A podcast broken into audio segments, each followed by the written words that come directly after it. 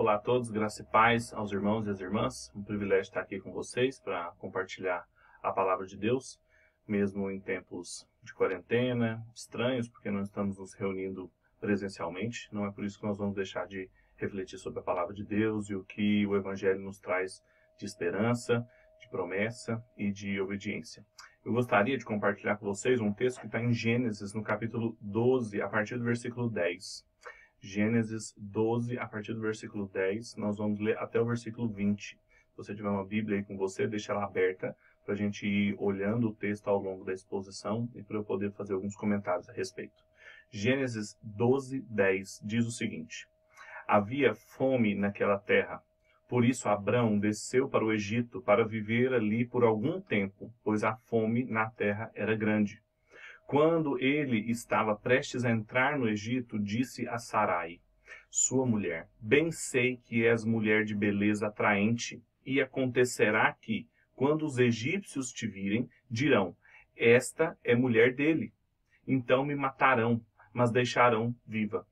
Dize que és minha irmã, para que tudo me corra bem por tua causa e a minha vida seja preservada por amor a ti. E aconteceu que quando Abraão entrou no Egito, os egípcios viram que a mulher era de beleza e atraente. E os príncipes do faraó viram e a elogiaram diante dele. E a mulher foi levada ao palácio de faraó. E por causa dela, ele tratou bem Abraão, ele deu ovelhas, bois e jumentos, servos e servas, jumentas e camelos. O Senhor, porém, feriu a Faraó e ao seu palácio com grandes pragas, por causa de Sarai, mulher de Abrão.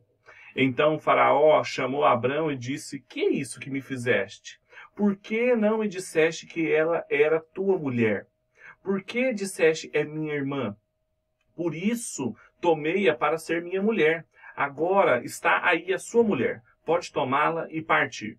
Então Faraó deu ordens aos guardas a respeito dele, os quais o mandaram embora, junto com a sua mulher e com tudo o que possuía. Vamos orar?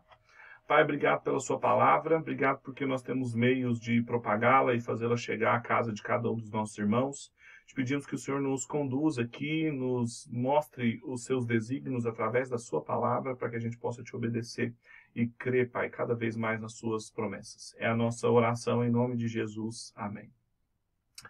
Na Bereia, nós estamos estudando sobre as cidades dos homens e o reino de Deus. Como que nós, cristãos, somos cidadãos de um reino que ainda está misturado nas construções humanas dos seus reinos rebeldes e muitas vezes apóstatas a Deus.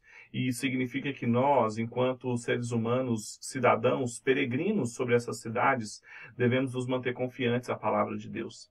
E esse trecho que nós acabamos de ler é excelente para continuarmos os nossos estudos, quando Abraão depois de acabar ter ouvido a palavra de Deus, a promessa de Deus e iniciar o que nós entendemos ser o período patriarcal, imediatamente depois a gente tem a primeira vez que o Egito aparece na Bíblia. E nós cremos que é uma cidade significativa por todo o Antigo e Novo Testamento e acreditamos que podemos aprender muito aqui. Bem, sem dúvidas, Gênesis é o maior dos núcleos teológicos do Antigo Testamento quando a gente fala de um ponto de concentração de informações a respeito de Deus, seus decretos e a autorrevelação dele, Gênesis, sem dúvida nenhuma, é um ponto fora da curva. Ele foi escrito por Moisés, provavelmente durante o tempo de peregrinação do povo, saindo do Egito e indo para Canaã. E o objetivo dele era justamente formar no povo de Deus uma visão de mundo, uma cosmovisão que conseguisse resistir às tentações que eles iam ter em Canaã, no Egito, para que não fossem cooptados pelas visões de mundo rivais aonde eles estavam. E por isso que deliberadamente, várias vezes em Gênesis, as divindades egípcias, cananeias, elas são colocadas como meras criaturas de Deus, diferentes de Deus, e são colocadas num nível não de divindades como elas eram feitas nas religiões ali ao redor de Israel. Por exemplo, no Egito, o sol é uma divindade muito importante, o deus Ra, mas ele nem é chamado de sol na criação de Deus, é chamado de luzeiro da manhã e a, a lua o luzeiro da noite, para justamente tirar qualquer tipo de divinização das, da imagem social do povo de Deus, ou seja, da cosmovisão do povo de Deus. E ele pretende então contar a verdadeira origem do mundo, os decretos originais, criacionais de Deus, para que o povo da aliança não adotasse outras visões. Então ele não foi escrito para satisfazer as nossas curiosidades do século 21, nossas curiosidades científicas, químicas, geográficas, mas para fornecer as linhas gerais de Deus como um criador, ordenador de todas as coisas e como a sua criação deveria permanecer dependente dele.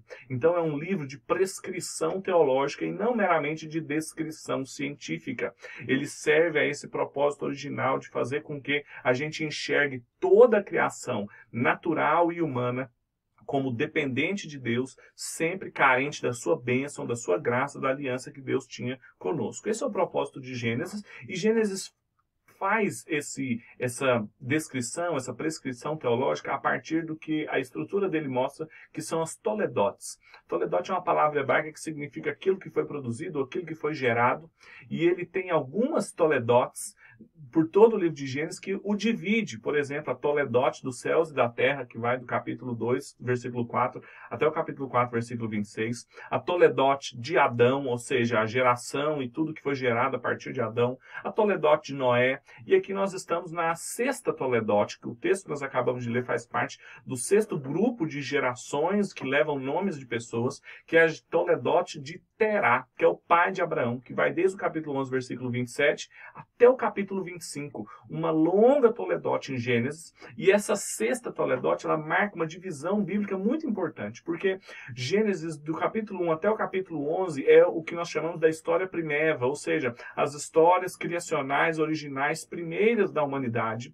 E de Gênesis 12 em diante, nós temos o pacto de Deus com Abraão, o começo da estratégia de Deus de ir formando o seu povo, depois de uma aparente vitória ao longo do capítulo 6, 7, 8, 9, 10 e 11, em que aparentemente a semente da serpente, o povo inimigo ao povo de Deus, parece que estava prosperando, parece que estava vencendo, e Deus parece que administrava minimamente a sua graça. Guerra dos Voos vai falar de uma graça mínima dada por Deus apenas para manter a sua criação continuando existindo, e nós vamos lendo aquelas páginas e parece que Babel, Nimrod, todos os filhos da semente da serpente, eles são poderosos, enquanto os filhos da semente da mulher parecem um povo perseguido que não vai dar certo e que a promessa de Deus não vai vingar. Mas aí então no capítulo 12, Deus aparece novamente, ele aparece a Abrão e faz todas as promessas, renova a sua aliança com Abrão e fala que faria dele uma grande nação, o protegeria, abençoaria aqueles que o abençoassem, amaldiçoaria aqueles que o amaldiçoassem, daria a terra para Abraão que ele iria mostrar e renova todas as promessas da aliança para Abraão. Abraão então cultua a Deus, ele sai da sua terra, do meio da sua parentela, vai até Canaã sem saber o que acontecerá em diante ele faz um altar ao Senhor, volta a servir o Senhor ali, e então a gente chega no capítulo 12, na parte do versículo 10, em que Abraão sai de Canaã rumo ao Egito. E aqui nós temos uma tentação muito grande na pregação de fazer uma pregação antropocêntrica, ou seja, centrada no ser humano, centrada tanto em Abraão quanto em, em mim e em você, que eu poderia falar assim, olha, estão vendo os erros que Abraão cometeu aqui, não cometa os mesmos erros e você vai ser abençoado. Mas esse tipo de pregação desconsidera a presença e a compreensão de todo o livro de Gênesis, de todo o Antigo Testamento, à luz de Cristo. Cristo como as lentes através das quais nós devemos ver essas páginas, não apenas como Abraão, como um tipo de Jesus, mas como que Deus estava preparando no imaginário do seu povo a esperança messiânica através desses relatos. Então, mais do que falar o que, que Abraão fez ou o que ele deveria ter deixado de fazer, nós temos que pensar o que Deus está fazendo aqui. Como que essa promessa que ele fez ali em Gênesis 3 de preservar a semente da mulher e dela fazer surgir o descendente que pisaria a cabeça da serpente, como que isso se dá nesse momento, como que esse trecho e por que esse trecho está aqui, nesse lugar e não está em outro, ou simplesmente não deixou de existir, por que, que ele é importante para essa grande narrativa cósmica, para esse grande drama das escrituras. Portanto, é o que eu quero é, falar com vocês hoje. Eu quero justamente expor o fracasso das respostas humanas à aliança divina. Esse é o tema que eu gostaria de expor para vocês. Como que Abraão substituiu o plano da fé pelo plano do medo e como que ele fracassou imediatamente após Deus ter feito uma aliança com ele, prometido paz, prosperidade à terra e ele simplesmente fraqueja. E a pergunta é por que, que ele faz isso? Por que, que ele fracassa? Por que, que ele substitui a, a, o plano da fé pelo plano do medo? Nós podemos organizar as lições desse texto numa divisão de três afirmações fundamentais que didaticamente nos explicam, nos mostram por que, que a resposta humana fracassa a aliança. Bem, em primeiro lugar, a resposta humana fracassa a aliança porque, em vez dela confiar ela sente medo. Veja o que diz o versículo 10, mais uma vez. Havia fome naquela terra, por isso Abrão desceu para o Egito para viver ali por algum tempo, pois a fome na terra era grande. Até aqui. Primeira lição que a gente aprende aqui sobre o fracasso da, da resposta humana frente à aliança de Deus é porque, em vez deles confiarem na aliança de Deus, eles sentem medo. Deus havia acabado de prometer a terra para Abraão. No versículo 7 ele fala isso: Eu te darei essa terra e sem, seria uma numerosa descendência que surgiria naquele lugar, mas sem muita explicação. O texto fala que naquela terra que manava leite e mel, que todas as vezes que ela aparece no Novo Testamento e no Antigo Testamento, ela é referência de prosperidade, mas houve fome. O texto não fala por quê, ele fala simplesmente que a terra de prosperidade que Deus daria a Abraão estava passando por fome.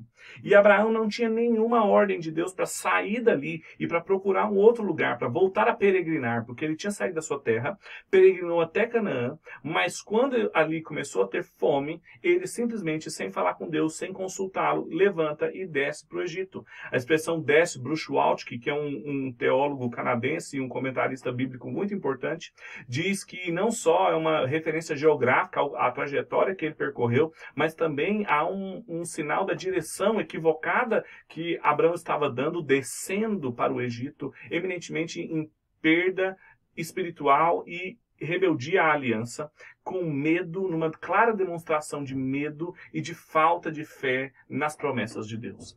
João Calvino, comentando esse trecho, ele diz algo muito importante. Ele fala que não se deve negar a falha especial de Abraão aqui, a saber que ele tremendo diante da possibilidade da morte, não confiou tal perigo a Deus, em vez de expor pecaminosamente a moléstia à sua esposa. Veja que Calvino também identifica no núcleo desse primeiro trecho que Abraão não confiou seus medos ao Senhor e não procurou é, resposta em Deus para essa situação de fome, de medo da morte, mas ao invés disso, ele mesmo tentou resolver essa situação com seus próprios meios. Apesar da promessa de Deus de que daquela terra eles encontrariam condições de possibilidade para ter uma grande nação, e isso significa que eles teriam alimento ali, que eles não morreriam, ele tem medo e foge para o Egito, que aos seus olhos parece mais seguro. Ele foge ao Egito porque ele sabe que o Nilo constantemente permite que o Egito tenha uma plantação e frutos e não passe necessidade. Ele sabia que eh, politicamente, economicamente, seria mais estratégico ir até o Egito e é desproporcional essa insegurança de Abraão quando a gente percebe que Deus, o Todo-Poderoso do universo, o Criador de todas as coisas, falou com ele, prometeu a ele que a abençoaria, que o prosperaria, que o faria uma grande nação. E imediatamente, no primeira tentação que Abraão tem, ele fracassa fugindo para o Egito.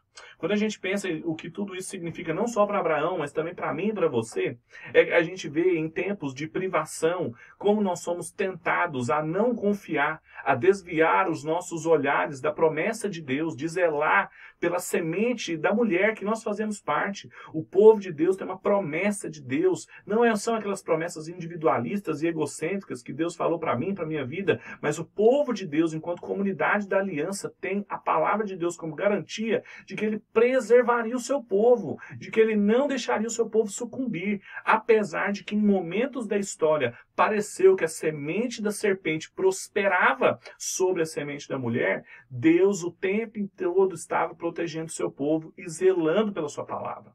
O texto está nos ensinando de quando nós fazemos isso, quando nós não confiamos no Senhor, mas sentimos medo e por causa disso o desobedecemos, nós fracassamos em responder à aliança de Deus em amor e obediência. Essa é a primeira lição do texto. A responsabilidade humana de responder à aliança de Deus fracassa quando ela, ao invés de confiar, sente medo.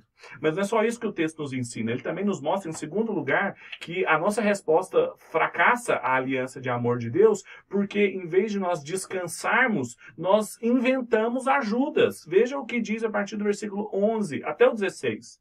Quando ele estava prestes a entrar no Egito, disse a Sarai, sua mulher: Bem sei que és mulher de beleza atraente. E, e, acontecerá que quando os egípcios te virem, dirão: Essa é a mulher dele. Então me matarão, mas te deixarão viva. Dize que és minha irmã, para que tudo corra bem por causa de ti e a minha vida seja preservada por amor a ti. E aconteceu que quando Abraão entrou no Egito, os egípcios viram que era a mulher de beleza atraente. E os príncipes de Faraó viram-a e elogiaram-na diante dele. E a mulher foi levada ao palácio de Faraó. E por causa dela, ele tratou bem Abraão e deu-lhe ovelhas, bois, jumentos, servos e servas, jumentas e camelos. Veja aqui que momento vergonhoso na trajetória de Abraão, como todo ser humano, fracassando na sua resposta da aliança divina, porque não sentiu segurança, porque não descansou na promessa de Deus, mas começou a tentar inventar uma ajuda numa das mais fantásticas promessas que Deus já fez a um ser humano, de que amaldiçoaria quem nos amaldiçoasse, que abençoaria quem nos abençoasse. Ou seja, os amigos de Abraão seriam os amigos de Deus e os inimigos de Abraão seriam os inimigos de Deus. Era isso que Deus estava falando para ele. Mas Independente disso, ele não descansou nesse fato, mas antes, ele, buscando ajuda, procurou meios humanos e terríveis de ser agradável aos olhos de Faraó, de ser bem sucedido aos olhos de Faraó, nem que para isso fosse necessário colocar a sua esposa em risco. Calvino, também comentando esse texto, vai dizer que essa ansiedade de Abraão excede todos os limites e, e que uma aflição injustificada o levou a envolver-se em outros erros. Ou seja, a, a insegurança de Abraão e a sua imensa ganância egípcia encontrou um ponto de toque das duas e os príncipes que também queriam agradar Faraó, veja o texto que quando eles chegam, o, Moisés é, ele é muito, ele é, ele é gradual na, no texto em que ele vai escrever, ele mostra que quando eles chegaram, Sara chamou a atenção dos egípcios, depois ela chamou a atenção dos príncipes e os príncipes levaram até Faraó num funil de ganância, de luxúria, em que eles foram sendo explorados e Abraão foi conseguindo a segurança e a ajuda que queria, a amizade que queria com Faraó às custas da sua esposa e conseguiu inclusive ser retribuído com bens materiais e prosperar. Ou seja, uma trama de pecado e de falsas seguranças humanas, claramente mostrando para a gente que as tentativas de se proteger fora da aliança de Deus, mas dentro da esperteza humana, sempre vão nos enredar em pecados, porque essa é a dimensão que domina as cidades dos homens. É dessa esperteza, dessa tentativa de construir proteção de Deus, proteção sobre a maldição de Deus, a revelia dele mesmo. Lembre-se do que aconteceu com Caim. Caim, quando assassinou seu irmão, Deus o chamou, o repreendeu e ele falou que tinha medo de alguém o encontrar, o matar. E Deus falou que colocou uma marca para que ninguém fizesse isso nele, mas o que, que ele fez? Construiu a primeira cidade. Do ponto de vista da teologia bíblica das cidades que nós estamos construindo aqui, o que domina as cidades, o que fez as cidades nascerem, foi justamente essa busca que Abraão acabou recorrendo de, por meios humanos, demasiado humanos, construir uma proteção e uma segurança fora de Deus. Só que isso é falso e isso sempre produz uma trama alto nível de pecado, ganância, luxúria e mentira como aconteceu aqui. E quando nós passamos da, de entender o que, que significou para Abraão e nos perguntamos o que, que significa para nós, nós aprendemos aqui que as tentativas de socorro humano são sempre emaranhadas de corrupção e só mostram o fracasso humano de tentar se proteger fora da aliança divina. Em vez de Abraão descansar na promessa e na bênção de Deus, ele teve o mesmo medo que Caim e ele procurou o mesmo medo através de Sara, de ser morto e tentou se proteger da mesma forma. Esse é o medo que faz as cidades serem construídas, esse é o medo que faz com que as pessoas gerem respostas rebeldes a Deus, ao invés de se entregar a Ele, de confiar a Ele os seus medos e as suas súplicas. Essa busca ansiosa por falsas seguranças não é o modo que os cidadãos do reino procedem, não é o modo que os filhos da aliança deveriam proceder no meio das cidades dos homens. Ao contrário, os valores do reino de Deus são outros que nos fazem descansar em Deus e não em qualquer solução que nós podemos criar. Essa é a segunda lição que esse texto nos mostra, que o fracasso do ser humano em responder à aliança divina se deu na tentativa de, ao invés de descansar na promessa de Deus de que ele abençoaria quem nos abençoasse e amaldiçoaria quem nos amaldiçoasse, ao invés disso, tentaram inventar todo tipo de ajuda falsa e enredada em pecado. Essa é a segunda lição do texto. Mas ele nos traz uma terceira e última lição que fala que a, a, o fracasso humano em responder à aliança divina se deu porque, ao invés deles abençoarem todas as famílias da terra, eles acabaram amaldiçoando os povos. Veja o que diz o versículo 17. O Senhor, porém, feriu a Faraó e ao seu palácio com grandes pragas por causa de Sarai, mulher de Abrão. Então Faraó chamou Abrão e disse: Que é isso que me fizeste? Por que não me disseste que ela era tua mulher? Por que me disseste é minha irmã? Por isso, tome-a para ser minha mulher, mas agora está aí a sua mulher, pode tomá-la e partir. Então Faraó deu ordens aos seus guardas a respeito dele, os quais mandaram embora junto com a sua mulher e tudo o que possuía. Aqui, depois de uma série de falas e ações de Abraão, a primeira vez que acontece aqui é que Deus aparece então nessa narrativa, e a forma como ele aparece é decisiva no texto, e também é uma prefiguração canônica que vai dizer sempre da relação de Deus com o Egito, que sempre mostra como um deus das pragas, como diz o Peter Leitard, como alguém que chega no Egito julgando o seu pecado, julgando Faraó e o seu palácio, e que recorrentemente ele vai fazer isso na história da redenção até o Senhor Jesus, na, na, nas narrativas da natividade de Cristo. E aqui fica claro então como Deus, a revelia de toda a resposta humana, Deus interveio. E mais do que isso, aqui fica claro como que Abraão, com medo, e falta de fé transformou-se num agente de caos no Egito. Porque vejam, a promessa, esse texto é um espelhamento inverso de tudo aquilo que Deus falou em Gênesis capítulo 12, do 1 ao 9. Porque ali ele prometeu segurança e Abraão ficou com medo. Ele prometeu abençoar e amaldiçoar quem fosse digno de bênção e maldição, e Abraão procurou ajuda fora. E ele procurou, e ele disse que em Abraão todas as famílias da terra seriam abençoadas. Só que aqui ele foi sinal de maldição para o faraó. E mais que isso, ele não foi é, só sinal de maldição para outros povos, mas para sua própria casa, porque ele fez com Sara, submetendo ela à vergonha e à mentira. E o mais vexatório aqui é Faraó chamando Abraão para lhe corrigir, para perguntar o que, que ele tinha feito, da mesma forma como Deus chamou Adão outra vez no jardim, responsabilizando pelo seu pecado, envolvendo a sua esposa e perguntando o que foi que ele fizeste. E ele depois foi deportado e Abraão não fala nada, ele não diz nada em sua defesa numa das situações mais vergonhosas que esse pai da fé surgiu. E é importante a gente aqui mais uma vez lembrar tudo aquilo que eu falei a respeito de mensagens antropocêntricas na introdução, porque é importante reparar que, apesar de todo o fracasso de Abraão, Deus mais uma vez zelou pela sua palavra.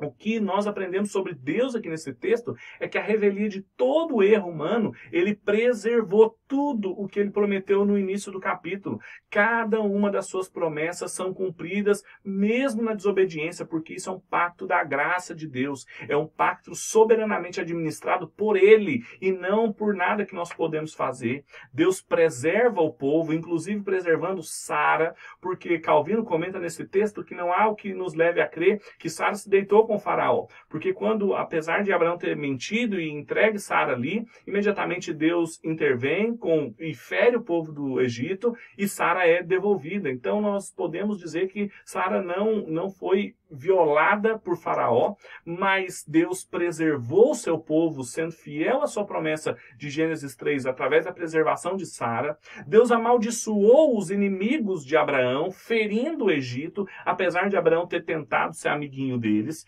E ele fez Abraão perseverar. E mais do que isso, ele fez Abraão voltar à terra de Canaã e voltar mais próspero. Se você olhar o versículo 21, diz que então ele voltou para Canaã e Deus lhe abençoou muito em uma época de fome, ele prosperou ainda mais. Tudo isso por causa de Deus, da sua palavra. Tudo isso porque Deus estava zelando a sua palavra.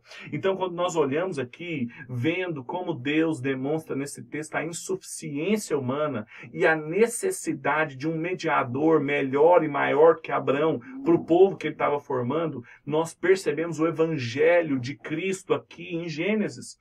Num mediador que, diferentemente de Abraão, que na verdade é Cristo, confiou em Deus sem medo do seu castigo na cruz, que descansou no poder de Deus e foi dependente dele sempre, sem nenhum tipo de ajuda e nenhum tipo de subterfúgio, e que se fez maldição para que pudesse nos abençoar no seu sangue. Mais uma vez aqui nós vemos Cristo presente no Evangelho em Gênesis, quando passamos Abraão pelo prisma cristológico, pelas lentes cristológicas da obra de Jesus consumada, nós percebemos que Jesus fez o que nenhum outro corregente poderia poderia fazer o que o primeiro Adão não fez, e também Noé, Abraão, Davi e nenhum outro personagem, mas somente Cristo, que nos dá confiança, é uma rocha sólida o suficiente para podermos confiar na palavra de Deus e termos fé.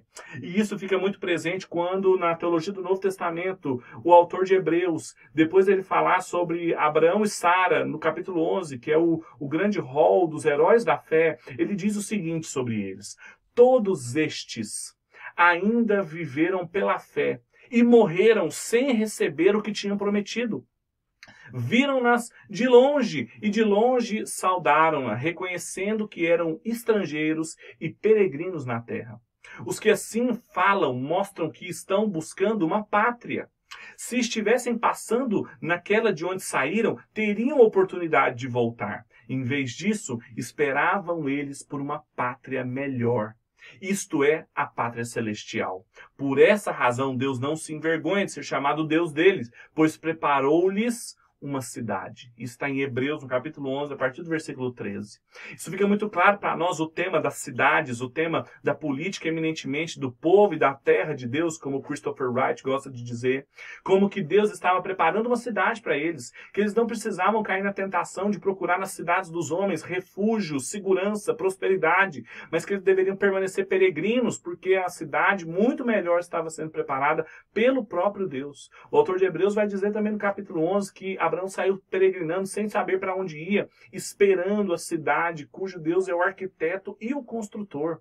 Isso tudo mostra para nós sobre a cidadania do reino de Deus em meio à cidade dos homens. Isso é muito prático para nós que também estamos vivendo períodos de escassez, de medo, de ansiedade e que nós não devemos nos comportar como cidadãos da cidade dos homens que não têm esperança e que confiam em todas as respostas humanas, mas nós devemos confiar no Senhor que zela pela sua palavra de nos proteger. Então, para a gente concluir, eu queria traçar algumas aplicações finais muito práticas para nós. Agora, a pergunta é agora como nós viveremos diante de todas essas coisas. Pelo menos três conselhos e aplicações finais. Em primeiro lugar, faça conhecidas a Deus todas as suas petições e todos os seus medos.